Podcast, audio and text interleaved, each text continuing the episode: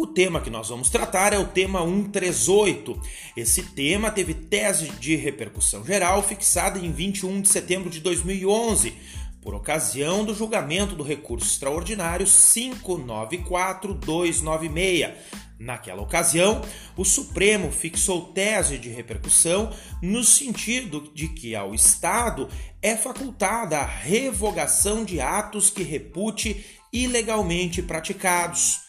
Porém, se já tiverem decorrido efeitos concretos destes atos, seu desfazimento deve ser precedido de regular processo administrativo.